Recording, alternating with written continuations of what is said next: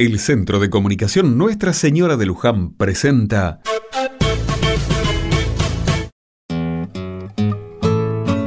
Otra mirada.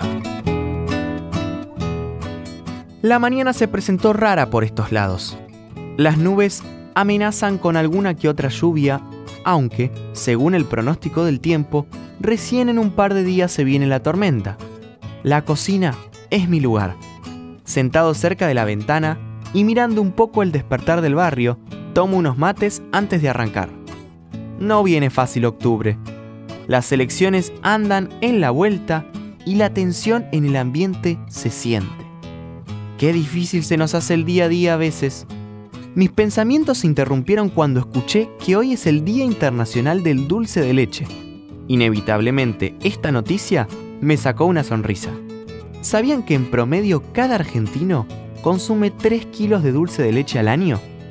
Es el cuarto lácteo más vendido a nivel nacional y un producto que nos identifica en todas partes del mundo.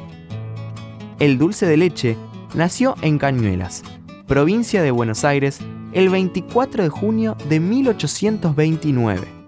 Ese día, Juan Galo de la Valle fue a reunirse con su adversario, Juan Manuel de Rosas, con el objetivo de ponerle fin a las continuas guerras entre federales y unitarios. La historia cuenta que como Rosas no estaba, Lavalle decidió esperarlo recostado en la cama de su enemigo. Una criada que estaba preparando lechada, una infusión de leche y azúcar para ponerle al mate, vio esta situación y al considerarla insolente, dio aviso a los guardias. En el interín, la lechada siguió cocinándose y cuando la mujer llegó a la olla se encontró con un jarabe espeso que en apariencia no servía para nada. Enorme fue la sorpresa cuando al probar se encontraron con algo mejor que la lechada. El descuido había inventado el dulce de leche. Leche, azúcar, bicarbonato de sodio y un poquito de vainilla son los ingredientes. Paciencia es el secreto. Con todo esto, podemos hacer en casa un alimento que es parte de nuestra identidad.